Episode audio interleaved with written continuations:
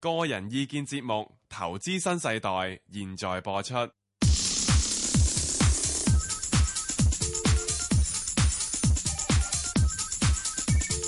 石鏡泉鄺民彬與你進入投資新世代，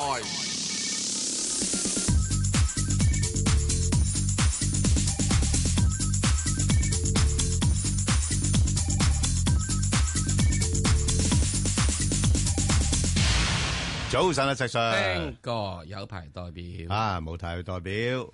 哇，啊喂，呢呢排個問你一誒個問題：點樣咩事？你下次放假幾時啊？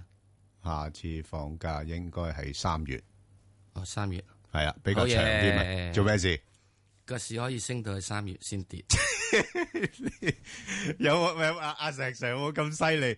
你睇下今個禮拜個市咪一樣，我翻咗嚟啦，已經嚇禮拜一翻咗嚟啦。咁即但係係你個市放假嗰咪陣就時係就已經跌咗啦。跟哇住你翻翻嚟之後你真係咪升翻咯。咁，咁你好容易去咁樣樣去推理啫，嚇係係咪啊咪先？個市梗有上上落落啊嘅呢個二 Bangor 分指數啊，二分一機會係咪先？唉，嗯好冇冇關係嘅。咁啊不過石 Sir 點睇咧？而家嗱嗰個誒指付息就加硬噶啦。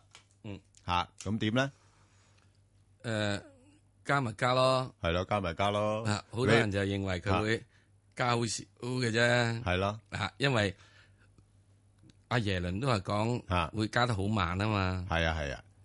咁你你甚至乎估係唔加添啦。嗱，起先咧我就估咧係啊就係佢唔會加嘅。係啊咁啊，我會估佢咧就已經到二零，本來原先估咧啊去二零一五年年尾至二零一六年，係即係第一季之後先有諗加息嘅。係啦咁啊，後來咧我就講到咧就係二零一六年咧，咪二零一五年年尾咧都唔會加啊，甚或乎要將佢加息期咧去推到啊咧二零一六年嘅三月至六月度先加。係啦啊啊，即係呢個真係咁講噶。嚇咁啊，當然啦，呢個情況就係我會睇嗰嗯個經濟數據等等等樣嘢，呢個我哋唯一可以睇得到嘅啫。嗯嗯咁我跟住睇嘅咧就睇一樣嘢。咩叫呢做咧就係聯邦儲備局同埋全世界所有嘅儲備局加啊埋人行都會睇嘅係一條嘅係經濟學家用嘅嘅所謂估一個叫係咧自然利率嘅法則，叫 Taylor's Rule 哦咁緊要係啦，應該估呢個。係點樣睇咁法啊，第咧？二樣嘢咧就係跟咩咧？就係跟住睇咧，就係睇嗯就係美國佬一個即係我都認為會俾人哋係呢個失咗勢嘅，不過而家仲係要睇住嘅，叫 Phillips Curve。係 Phillips curve 咧就講呢個通脹同埋係就業嘅關係。係啦 Phillips curve 最大嘅死穴咧就係佢認為有工打咧就有汗出就有糧出嘅， 同埋有人工加嘅嚇有人工加嘅。真係就有世通脹啦界有樣嘢咧，啊所以咪有通脹啦。係啊係啊真係世界咧係可以有汗出冇糧出，係仲有一樣嘢出糧咧，仲係出少過你所出汗嘅。 啊，即係得得一一味得個造字。啊，因為得個造字啊，咁所以咧，咁呢樣嘢香港香港嘅好多低下階層係深有體會啦。係啦係啦，雖然係咪全民就業，啊，雖然全民就業甚，至乎 O T，係 OT 有 O T OT 埋埋添，係啦啊，咁即係美國都出現嘅。嚇喺麥當勞打工嘅人咧啊，每小時嘅時薪係買唔到呢個麥當勞漢堡包嘅。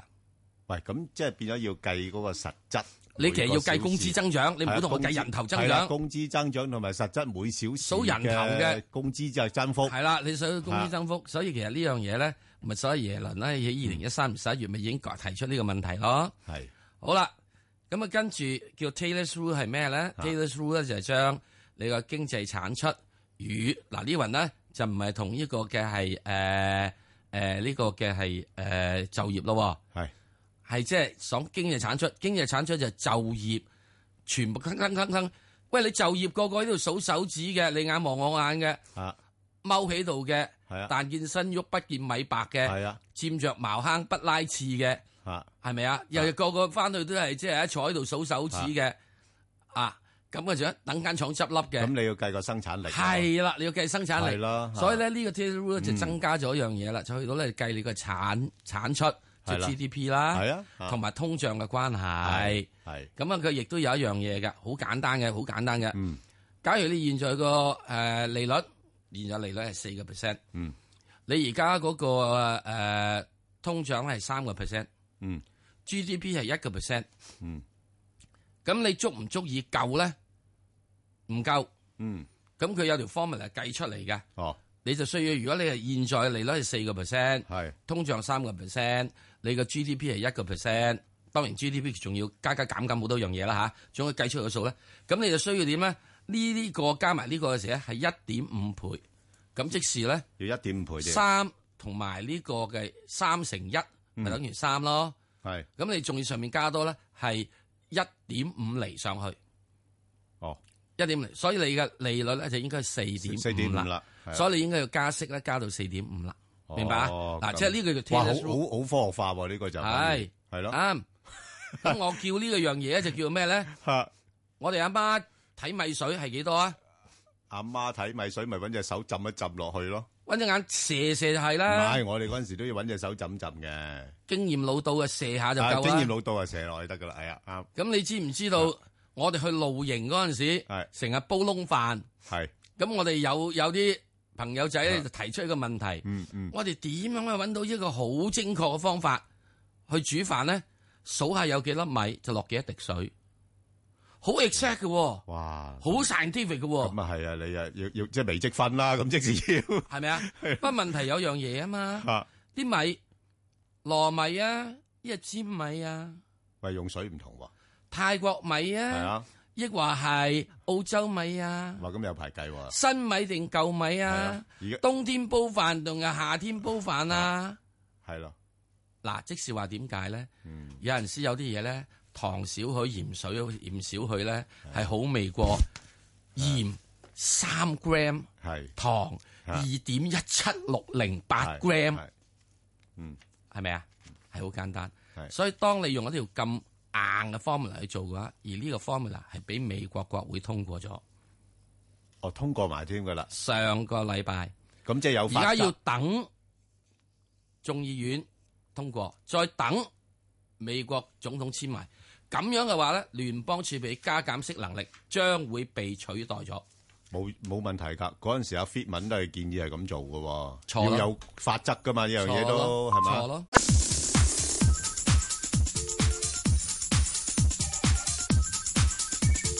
石鏡泉匡文斌與你進入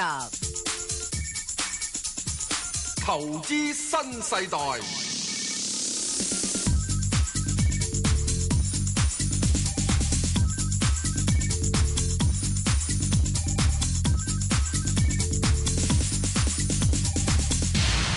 好，我哋翻嚟聽下電話先，好，阿黃女士喂係，系早黃女晨士，早晨阿石 Sir 阿 Bang 哥，係你好，係係诶听唔聽到啊？聽到啊，聽到，嗯好請清楚。係係係咁樣诶，因為咧我就就退休啦，嗯咁就而家就冇任何個股份嘅，係诶，但係咧就又想即係利用買股咧幫我啲資金增值啦。啊咁因為太多股票咧，隻隻都有好有唔好咧，咁嗯我就想诶分散 E 買 ETF，诶呃嗯咁咁麻煩你诶幫我分析下，同埋睇下咩價位入啊。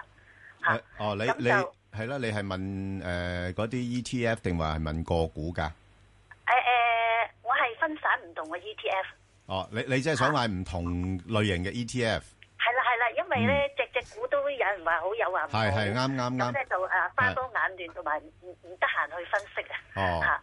咁咧就誒就麻煩你幫我分析下唔同 E 個 ETF 啦。誒咁就誒二八零零盈富，係好啊，咁就二八二八咧就恒生 H 股，係誒二八二二就南方 A 五十。係咁仲有一隻咧就誒、呃我見都冇人提呢只嘅，咁但係我就見個價咧都其實都一路有升咯，係就係三一六一嗰個、呃、叫咩二亞富士係 N 股 ETF 嘅係嚇。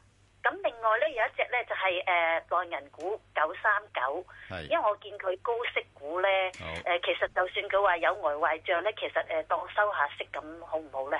啊誒 O O K 嘅，其實嗱嚇你呢個做法咧誒嗱咁樣講啦，即係你買係 ETF 係有一個分散風險嘅情況，但係你只係係分散咗某一個市場嘅一個風險啫。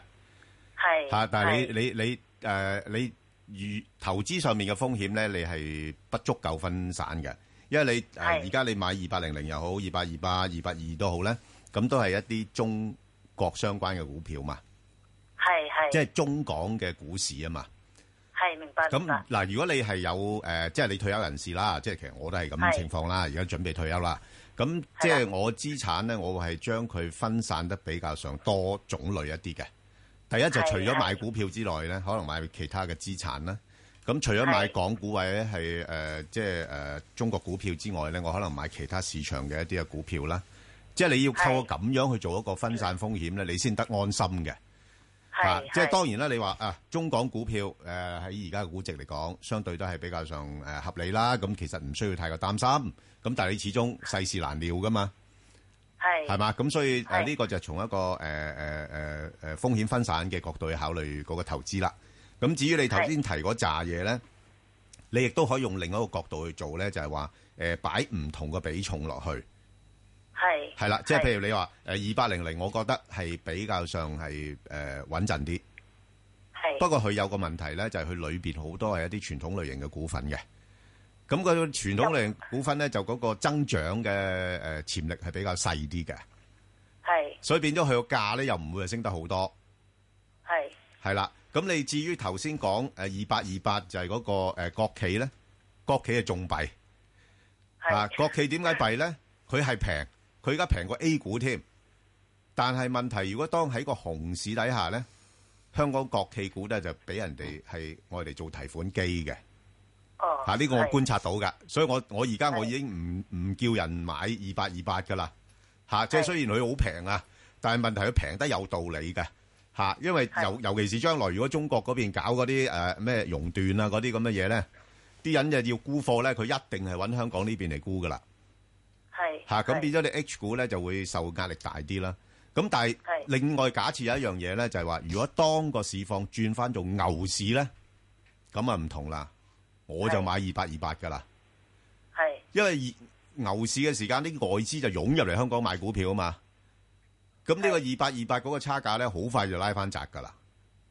咁係咪即係二百二百等佢升翻上嗰時至入入貨咧？誒呃等即係唔好話成趁佢跌嗰時買。誒、等佢成個市勢係係由一個熊市轉翻做一個牛市，即係個個追追買嗰啲。係啦，即即係係起碼經濟環境好好啲先啦。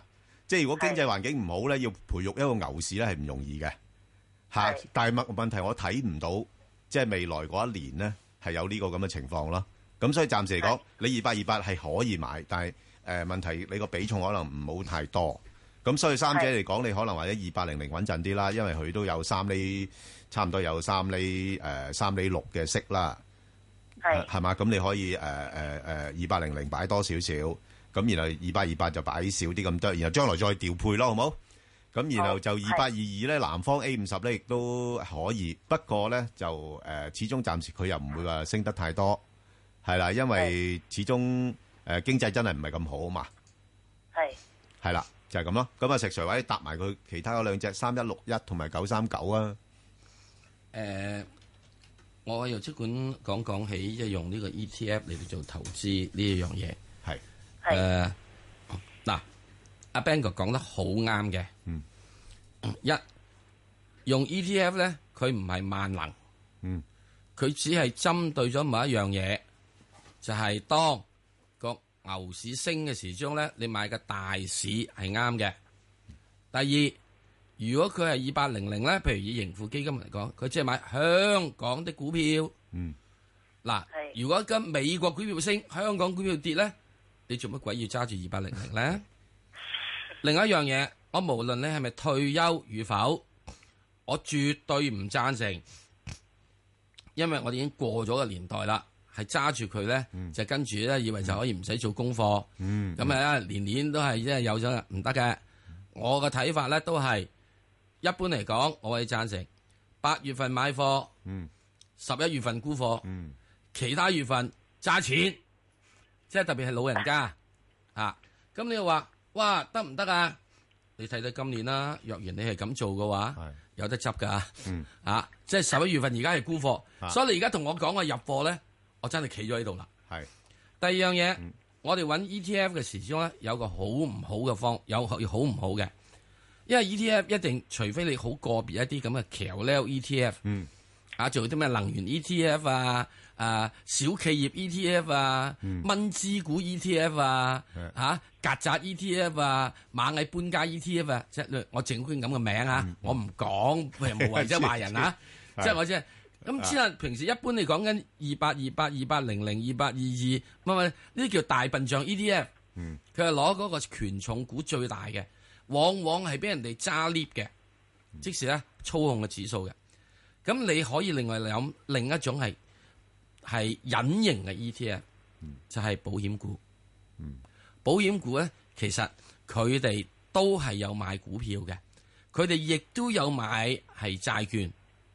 佢其實已經幫你平衡咗係股票與債券嘅，係而佢債券成分亦都唔少嘅。啊佢都就攞啲資金去做投資噶嘛，係做投資嘅，係啊佢幫你投仲資可啊能咧，係可能走去買埋樓嘅，係買埋其他樣嘢。咁所以咧，一隻嘅係保險股咧，其實係一隻係 c a l e ETF，嗯嗯佢係唔單止買股票，佢買債券兼買其他物業或者其他樣嘢，嗯係比純粹一隻所以 ETF 嘅市場嗰個 ETF 嗯咧，好似二八零零、二八二二、呃二八誒二八二八咧，嗯係更加係有廣泛性，而有個好處喎，佢積極管理佢嗰個投資組合嘅喎。嗯如果你二八零零咁樣，你焗住噶，我一定要誒、呃、匯豐，佢係定定晒個定晒個比例啊㗎啦嘛咁咪咁多咯係啊，匯豐由呢個一百蚊，啊嗯誒由呢個三百蚊跌到去三十蚊，我都係揸住嘅喎。之但如果你俾啲股票嗰啲咁嘅，即係你俾呢個誒、呃保險嗰啲咧，佢真係可以啊，抌你咪抌你咯，做咩啊？啊，因為你累街坊啊。咁所以呢個過程入邊咧，如果一作為一個老人家仲喺度退休嘅，我會建議佢除咗呢啲嘅之外咧，你都仲考慮啲咧係嗯一路都係有炒技精湛嘅保險股，啊例如咧，唉，平安咪係咯，平安平平安安炒技幾精湛㗎，啊係二嘛六二八咧曾經有時期炒技唔精湛㗎，係而家開始慢慢跟翻上嚟。但係但係你嗰個誒咩咧誒 AIA 嗰個咧有幫 A.I. 嗰個咧 就係佢市場好。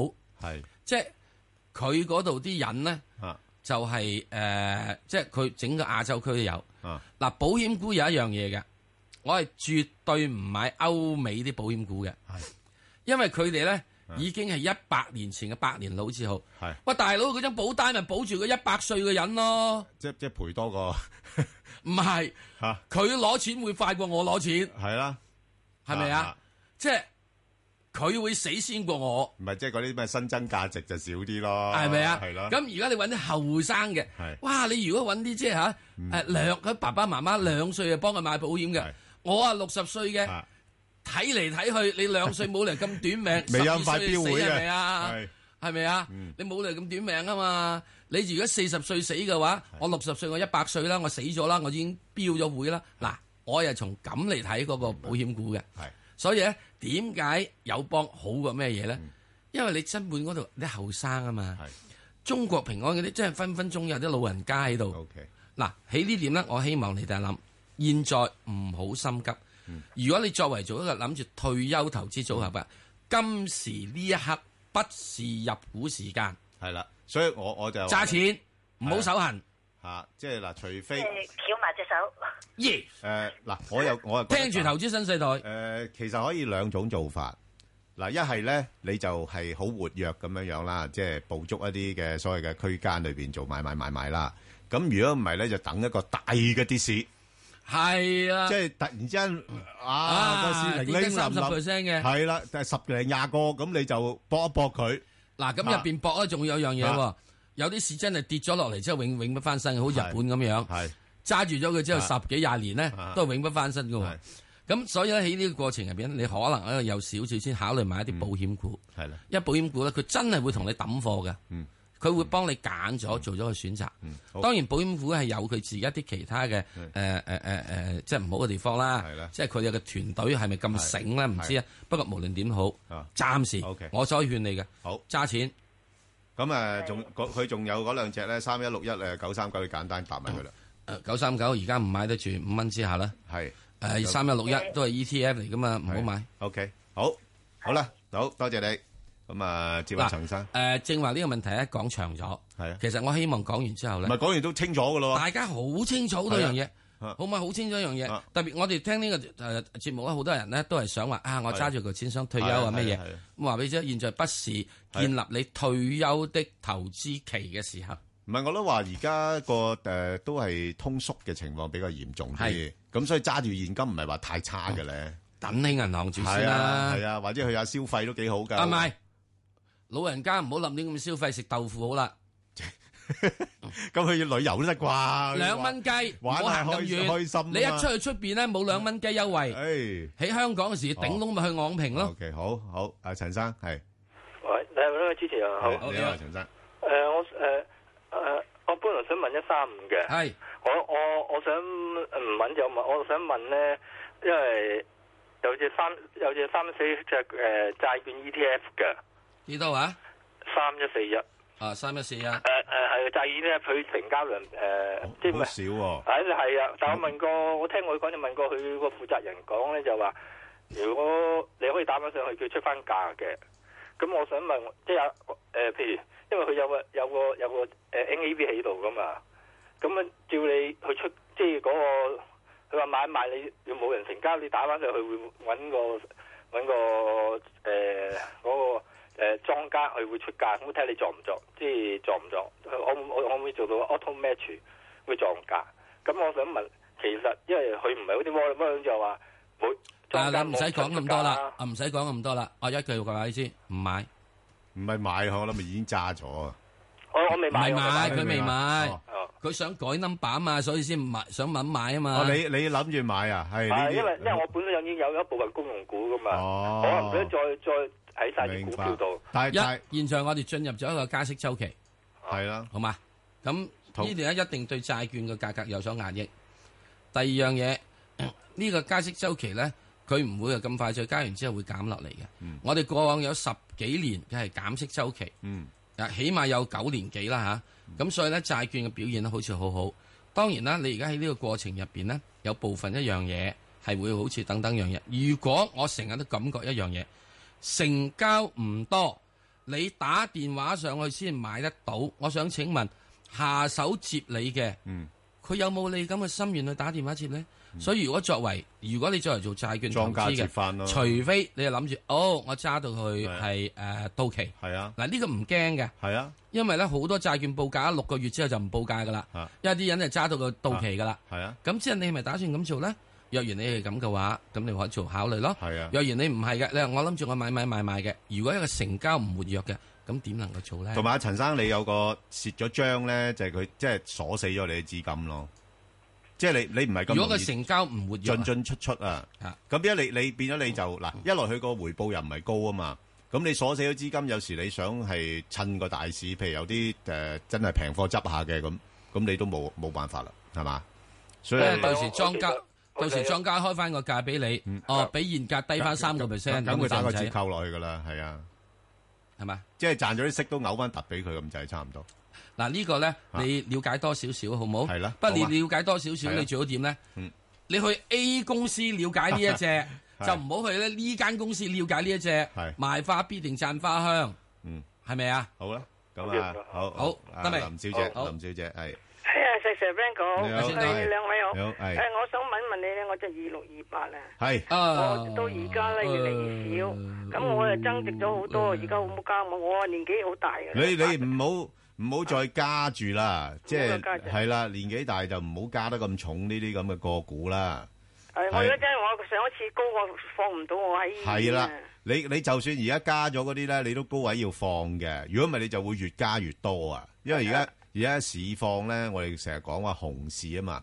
係熊熊市嘅意思咧就係話咧，佢有反彈，但然之後又會落翻嚟，落翻嚟嗰個幅度可能仲仲低過之前嗰個，係我嘛？而家都廿六個幾。係啦，咁你咪變上到咗26個八你你咪越買越多。你如果你唔得走嘅話，你即係日彈嘅時間你唔走嘅話，你咪越買越多貨咯，咪越溝越淡咯。啊，咁呢個就係一個問幾時到翻題。家鄉咧？我有啲四十幾，有啲三十九個幾嘅。嗰啲你唔使睇噶啦，暫時唔會到住。啊係啦，幾時先到翻家鄉誒咧？嗰啲可能講緊或者兩三年嘅事啦。係啊，兩三。係啦，咁但係問題誒，而家係可以係誒，如果你話啊誒，之前有啲平貨嘅買咗嘅，譬如話冇啊！我最平得三十幾啊，三十五個幾嘅。最平嗱，三十第幾一，第一冇冇得講唔好賣出去。啊啊第二樣嘢唔好再買入嚟，啊因為咧呢只嘢咧又唔會破產嘅，係哦好唔好啊？佢仲有咧有厘九息俾你，就當住有幾多呢啊一厘九啊，兩厘大九約兩厘度息，佢一年先一派兩次，一次我唔係知。大約兩厘息到，兩厘到啦咁啊哦，俾你即係等起呢個香港嘅定期存款就好啲。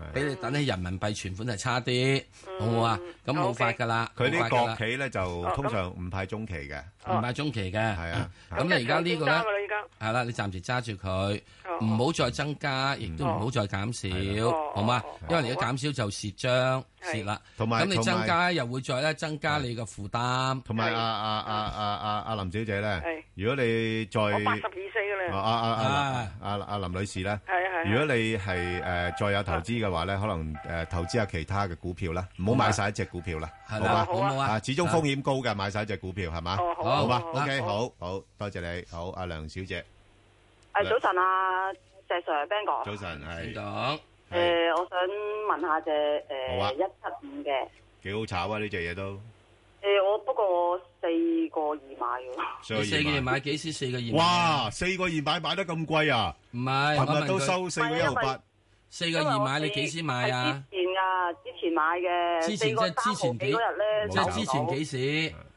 诶、都耐㗎差啦，應該唔多一個月啫喎。一個月前咯，一個月前都算耐㗎啦。我咪話咧一個月前啦， 你絕對唔係舊年買啦，係咪？啊梗唔係啦，啊，咁所以一個月你又唔好同我講耐啦。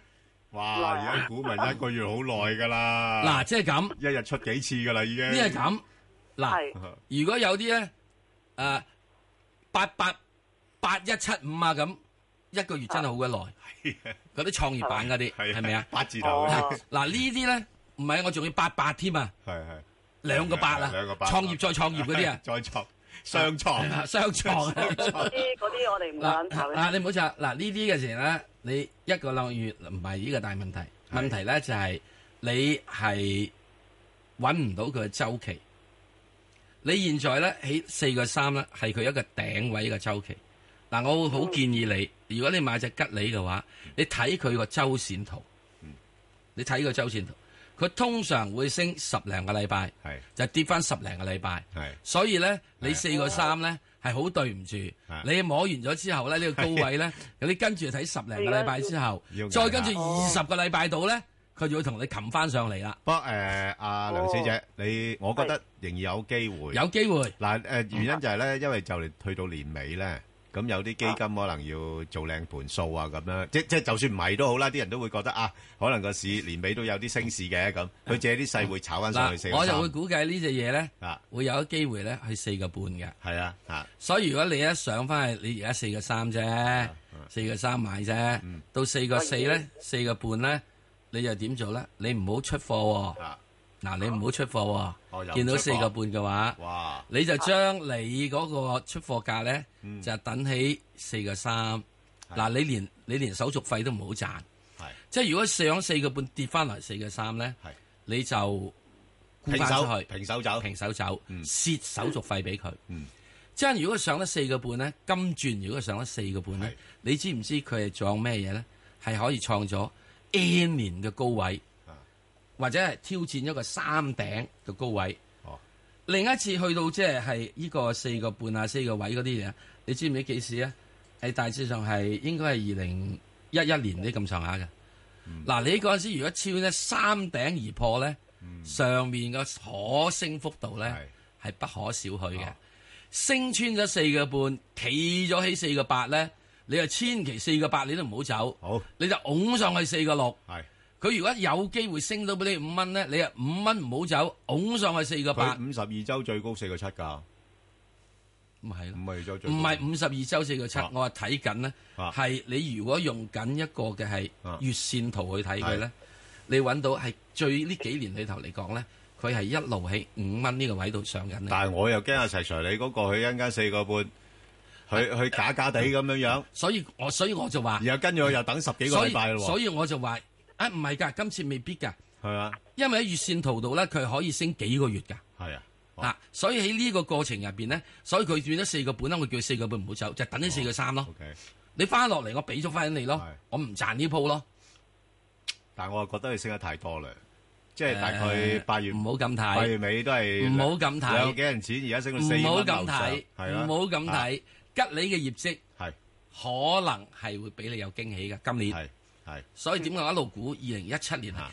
我都話你買咗個 Volvo 翻嚟嗯，你學人噶嘛係，你要將吉利 Volvo 化啊嘛，你學習人哋唔需要三五年啊嗯，係咪啊？三年再跟住推銷出去咪得，就千祈唔好 Volvo 吉利化。好咁啊，梁小姐自己靈活好嘛啲處理啦嚇嗯。 OK 好，好嘅啊陳生係係陳誒生主持早晨，早晨早晨，好你好早晨係係係咁啊！我想問咧，就係恒大地產係嘅，咁就大概買咗兩年幾嘅，咁啊嗯平均誒嗰陣時買入咧就三個半，咁咧就收咗兩次息噶啦，哦咁就拉勻咗咧大概兩個半到啦。 OK 咁。係啦，咁哇，就都想賺好多咯誒、其實誒唔、知啊，因為咧就係諗住誒，因為八個四嗰陣時咧，好似供個股誒、配個股咁啊哦冇走，會有冧翻落嚟。喎。哦，咁而家揸揸下咧，就本身諗住長高高位走，咁而家見佢連誒成日都派高息，咁可唔可以當長線咁揸咧？呢只股票？嗯，呢隻嘢誒咁石 Sir 點睇啊？呢隻嘢咁。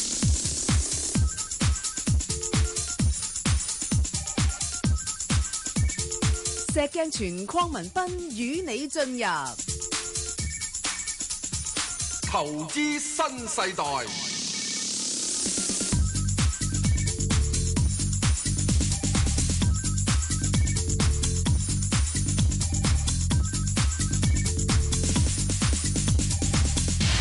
好，啊阿石 Sir，咁你再講埋嗰個恒大地產啦，啊好多搞作㗎 呢間公司，我都覺得好犀利啊！哇！如果你啊踢波嘅，你一定要買佢啦。係啊係啊係啊啊！啊如果你踢波嘅話，嚇嚇啊咁你唔踢波嘅話，咁咪死啦，啊誒，咁佢又有第二樣嘢搞㗎喎，係咪啊？好多嘢係啊搞。又健康啊，又啲又老㗎對，喎，係喺呢個過程入邊咧，我怕恒大，因為佢嗰個債務嘅問題咧，嗯係會有啲影響㗎。係咁我會覺得你作為做呢個，我估計你會後生過我啦，係咪啊？啊，唔好咁快諗揸啲長嘢住，唔唔好咁快拿長揸。雖然咧最近呢，阿爺嘅政策係應該會刺激到房地產，嗯咁之但係有一樣嘢嘅，一間公司如果負債多咧，始終係卡數多，嗯成日交冚利息咧都好死嘅。係咁你睇睇佢個負債比率嗰樣嘢，咁我會覺得誒、呃如果係嘅話咧，我要有興趣喺現位係出咗佢嘅，哦因為我老人家嚇誒唔、想孭咁多債，係所以我買嗰啲股票啲嘢都唔想啲股票孭咁多債。嚇。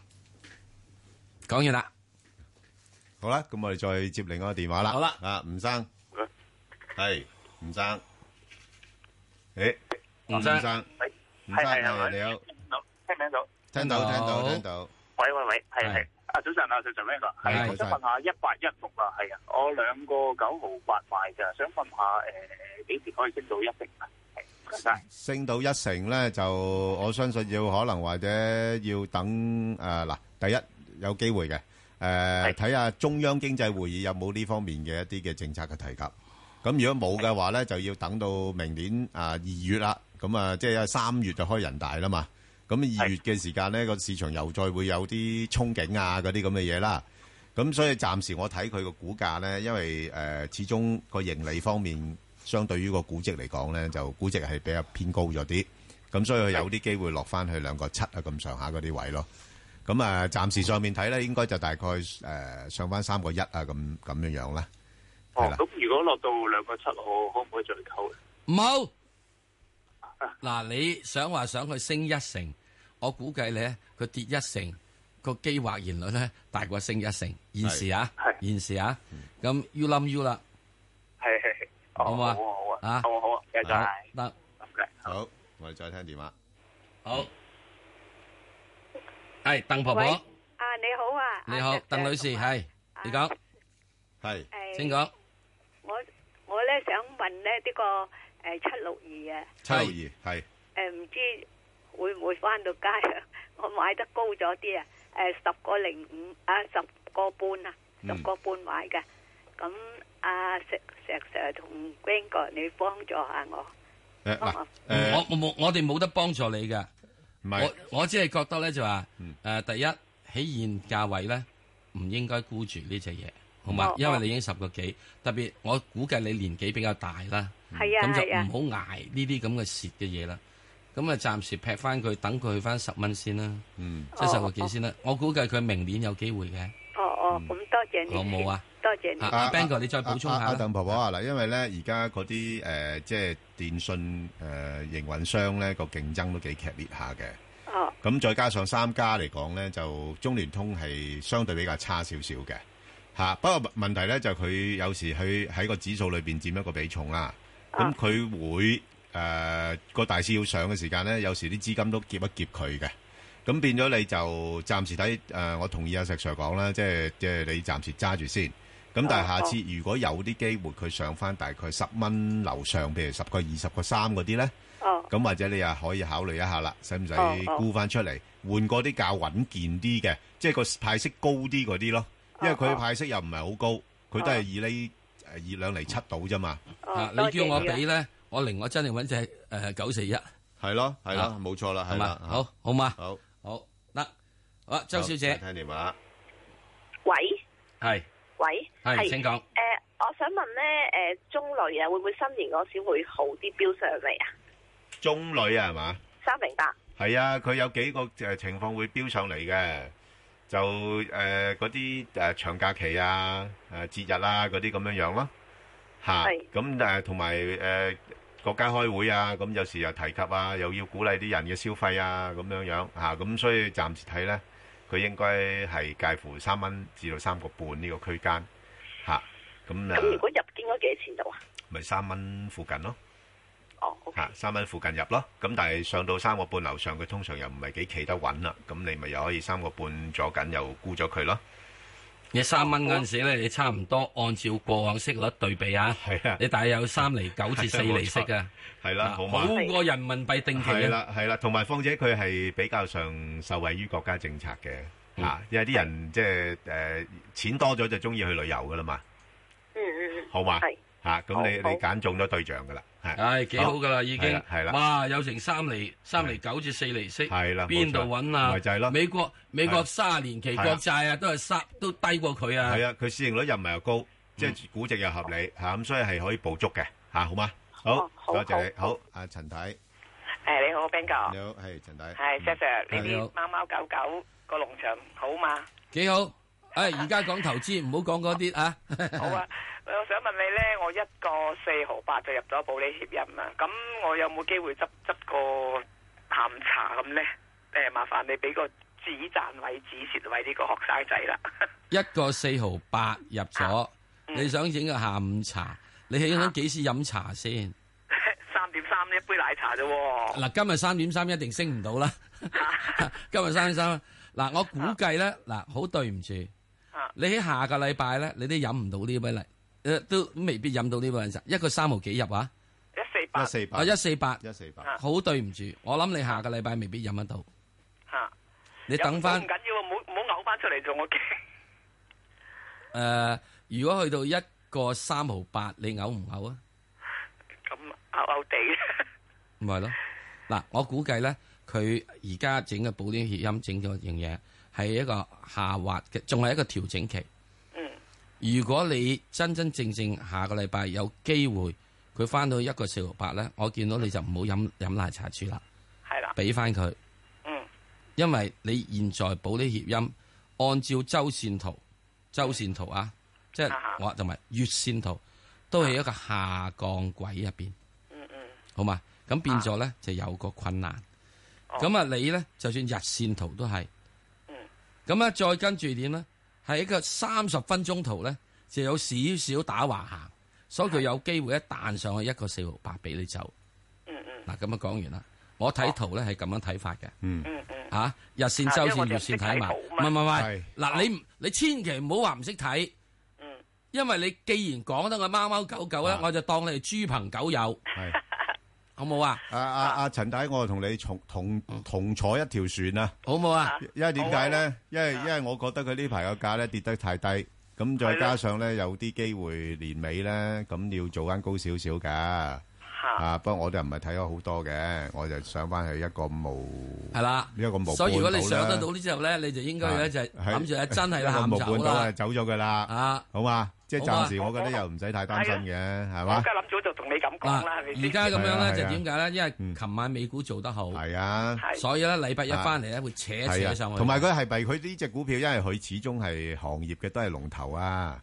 就係諗住佢跌到咁低，諗係住啦佢跳一跳咁誒都，我就跟佢跳一跳。係啦，我同你啊一樣你跟住佢跳跳得啦一樣一樣諗法啦。你有得諗住跟住跳一跳得哎啦，有啲人諗住唔係㗎，係啊呢啲以為可以佢拜俾一大步攬上㗎。即係呢啲就唔係諗住跳一跳嘅啫。係啊，唔係大茶飯噶啦，吓。係啊一一一翻就食咗佢，好。係咯 O K，唔該晒好唔兩使位唔該，O K，晒好，拜拜，好，誒，我哋再聽電話，係。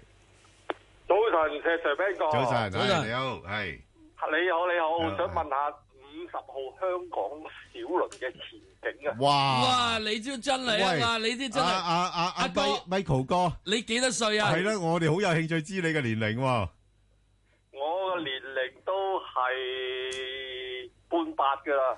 半百，唉都唉得，所以你坐過香港小輪，即係我唉唔我係坐天星小輪。冇，即係冇，而家即係冇乜人會問呢只股票。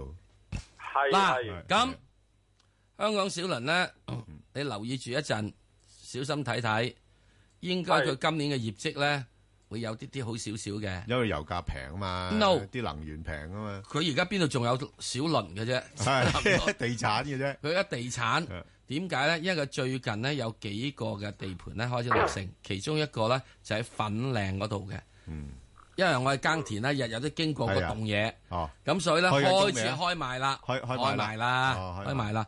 咁所以咧開始估計咧就應該今年嘅係即係去到公佈業績嘅時咧，佢就話俾你知嗯嗰等嘢入去等等樣嘢。所以呢個咧你都係懷舊長情咧，有得諗諗。更何況佢而家按照牌面睇啊，佢有七厘息，誒加上股價未喐過，嚇市盈率得三倍，係咯。 喂啊嚇嗰等嘢唔細㗎。有冇機會私有化添咧？石 Sir，嗱，即係啊咁。如果係阿四叔同你私有化係啊，佢真係好多機會同佢練得好長嘅。係咯， 所以我會覺得我就食價。咁啊，睇睇上唔上到去呢咁嘅啦，上到十雞市啦，係啦，嗯，好嘛，好冇問題好噶。大佬，你而家你而家阿哥佢七厘三息，按照歷史啊係派息率啦，誒七厘三息。咁你要經常係咁派先得。唔係，即係我都話按照歷史派息啊係啊係啊冇，係咪啊？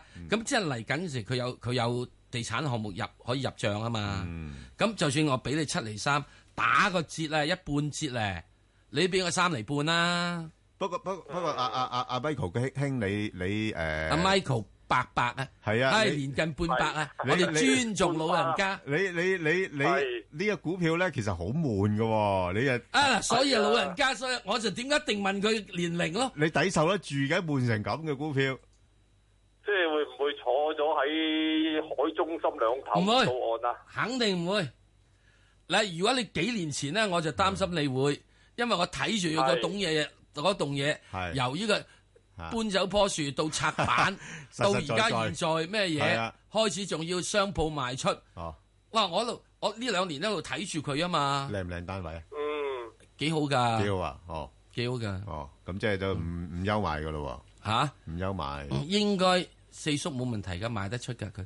OK，好啊，咁啊，暫時揸住先啦，因為係真係幾好好好幾悶嘅呢個股票，其實都咪就係啱啲老人係啊係家啊咯，好好過打麻雀啊！你唔好話人哋老人家啊，阿石 Sir，我都唔認我係老人家，我都半百，係咪先？所以我哋呢啲咁嘅嘢，半百人已經已經有即係啊咁嘅老人家心嚟懷噶啦，啊，半個啊半個啊，半個阿伯就啱半個阿伯啊。半個 OK，阿好伯好好好，多謝，好，阿張小姐係 係早晨啊，Ben 哥。早晨，係係石 Sir。誒，係我想問下個九八一咧。我嗱呢個咧就係梗係後生派㗎，都唔係呢個都唔一定，誒我誒 ờ, 誒唔係啊佢一定呢個後生過正話嗰個八號三買咗係咪啊係咁，我我或者係年底有冇機會上翻嗰啲位？會唔會誒高追誒咗咧？呃年尾誒有機會上八毫三。不過就之之前咧，因為嗰個業績公佈咗之後咧，個股價咧就做咗個反應咧，就彈咗佢上去之後咧，就無以為繼。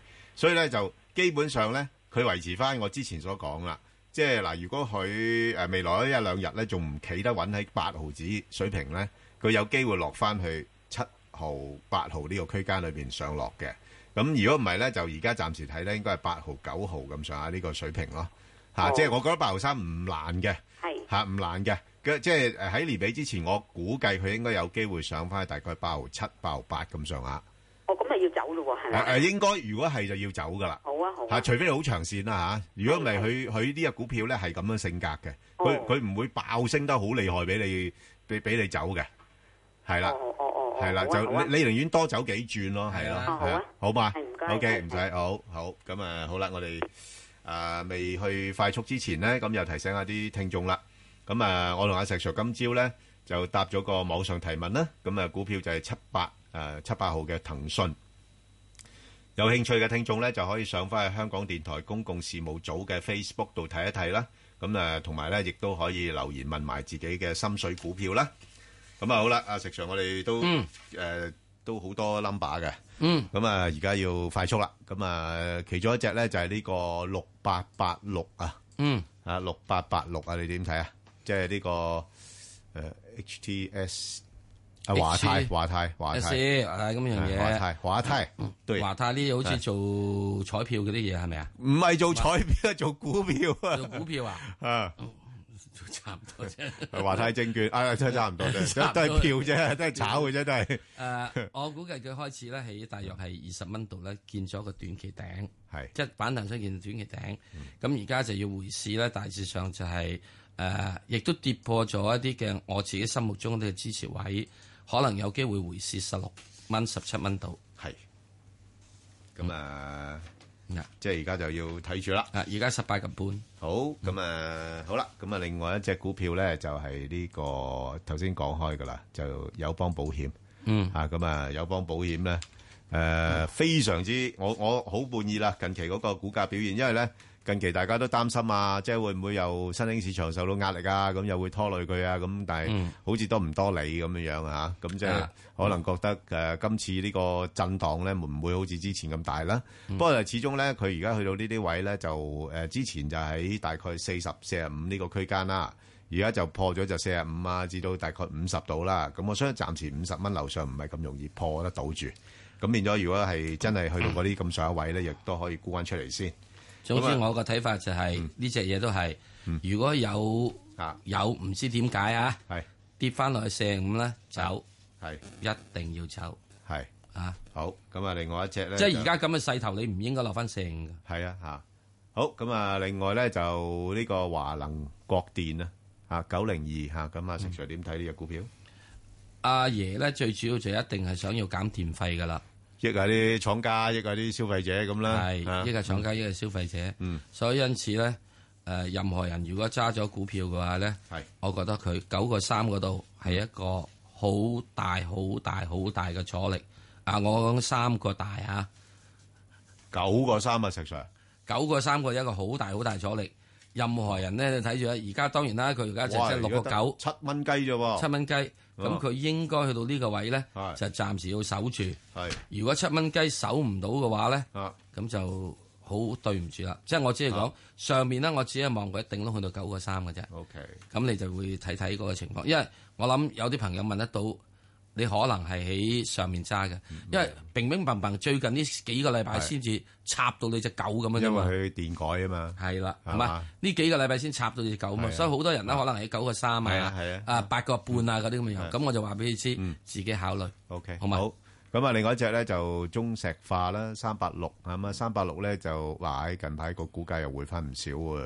梗係啦，誒落到呢啲位，我又覺得有啲直播空間啊喎，嚇，即係咁就爆炒佢即係係咯，彈一彈咯彈一彈咯，嚇啊彈一彈嘅咋呢啲？哦喂，咁你即係華能國電即係可以彈一彈嘅咋？係啊咁你你唔好諗住長揸啊！唔好長揸，咁啊但係問題你話喂，誒彈翻上去五個二又係咪好難咧？我又覺得又唔係啊好難嘅一彈翻之後你就好係咯好鬆鬆張係啊好走啦你如果落到去大概四個七度，我買，我上到五個二，我走翻，咁都都 ten percent 啦，係咪？啊，咁係呢個可以考慮嘅，因為始終呢啲咁大隻嘅嘢，唔唔唔使咁擔心啊。嗯好啦，咁啊，另外一隻咧就係呢個誒中國通號啊，三九六九啊，石 Sir 呢隻嘢咧。係威嗰一陣啦嚇，就係上次 就係話有一有有一隻差唔多嘅嘢嚟嘅啦，威威嗰一陣啊，做影子股啊咁樣樣，咁啊點啊？去到呢啲位，去到呢啲位咪暫時咪喺嗯呢抬啲咗位招股價咯。係，所以啲人咧一定出嚟維持下秩序嘅。係啊，咁我只講只係維持秩序嘅啫喎。係啊，佢唔會辛苦嘅喎。佢唔會撩上去俾你走嘅啊喎，唔會撩上去唉，大家一齊坐嘅啫喎啊，。咁你至多就去到即係大約五個六啊，頂窿啊，去到即係啊六雞屎度，你就即係好好走啊！唔覺意真係再破招股價，咁啊大家齊齊即係一會坐，再坐一會咯，坐一會啦，一坐再坐一會，通常係六啊個月至九個月咯。呢啲好悶嘅，上一次沉咗底咧就好麻煩。係，唔係有必然嘅。係啊，人哋嚇你一定要記住嚇，人哋係攞原始股，嗯，姚明係或者趙薇係佢哋買嘅股票嗰陣時咧，姚明有啲買個股票五毫子一股上市，誒原始股啊，好平㗎。啊上到之後咧就十幾蚊，係咯，哇！佢一蚊抌啊，就係咯，都都仲有得賺。都仲賺一個開啊！呢個都係一個問題啫。係咪係啊啊，？啱咁啊啊啊，趙薇嗰啲兩個幾係一棒棒咗呢個咁多咩？咁哇，你又認為啊佢破咗招股價喎，唔會再跌㗎啦？係啊，係啊，係啊，係啊，嗯嗰個招股價係你㗎嘛，唔係佢㗎嘛。所以有時你要等嗰班人咧出咗貨，即係好似上次佢講輝山乳業嗰啲咁先掂。啊，輝山乳咪就係咁嘅輝情況山魚咪俾咯啦，係咁焗新世佢，界都俾佢玩死啦，咪就係俾佢焗咗出嚟啦，焗咗出嚟先炒上去，係咪先？就係咁啊嚇。好，咁另外一隻呢，所以我話，我都話嗰次都話，唉，等呢啲咁嘅，有啲咧外行，唔係自己有嘅股東，係啊，呢叫策略性股東啊嘛。啊，策略性股係係啊策略性股東，係啊唔係叫策略性股東，係插完佢先，仲有掠你嘅係係股東，咁嗰啲咧就有得諗。好，咁啊，另外一隻就係中國生物製藥啦，吓咁诶，幾多啊？一七七。咁啊，呢排藥業股都其做得幾好，不過問題咧就似乎好似有個見頂跡象啦。咁所以呢啲價位就唔好追啦。咁嗯如果係嘅話咧，就等佢落翻去大概，我諗起碼都落翻去大概七蚊附近先再考慮啦。吓、好啦，咁另外一隻咧就係呢、個诶、呃國泰君安啊，石 Sir 點睇啊？呢只一號股票一七八八啦。啊最近有位高層好似失咗蹤喎，點算咧？嗱，高層失蹤冇問題嘅，個高層失蹤之後即刻就有兩個副手頂上啦。係啊，所以業務咧就係如一，係一定冇問題啊嘅。不過始終個業務係有問題嘛。怕唔怕就係誒又有調查又啊，梗調查啦又，罰啊嗰啲咁嘅嘢咧？即係國家隊啊，係咯，三六支旗三已經俾人調查緊啦，咪就係咯，所以俾你調查係係咯證明你嘅地位江湖地位。哦，你唔調查，係即喎使你冇江湖地位即啦。係嗰陣時冇幫手做嘢 喎，係 咪啊？冇幫手一齊開會啊喎，係喎，係咪啊？只不過所以呢啲如果有調查，呢係個人問題。係啊，係咪啊？係所以我係同呢個咁樣睇，啱啊所以唔緊要㗎，唔擔心啱㗎 OK，OK。仲有你睇住國泰君安有個君字，你諗嘅都知道啦，好有少少後台嘅。好啦，，咁啊，另外一隻咧就係真係平安保險啦。咁啊，平安保險咧就暫時睇咧就 A 股市場咧好似唔上唔落啦，咁所以佢個股價都受到影響。對啦咁暫時落翻四二蚊可以考慮嗯啊，上面就都係睇翻就係四十六蚊，咁所以又唔會話有好大突破住嘅。嗯，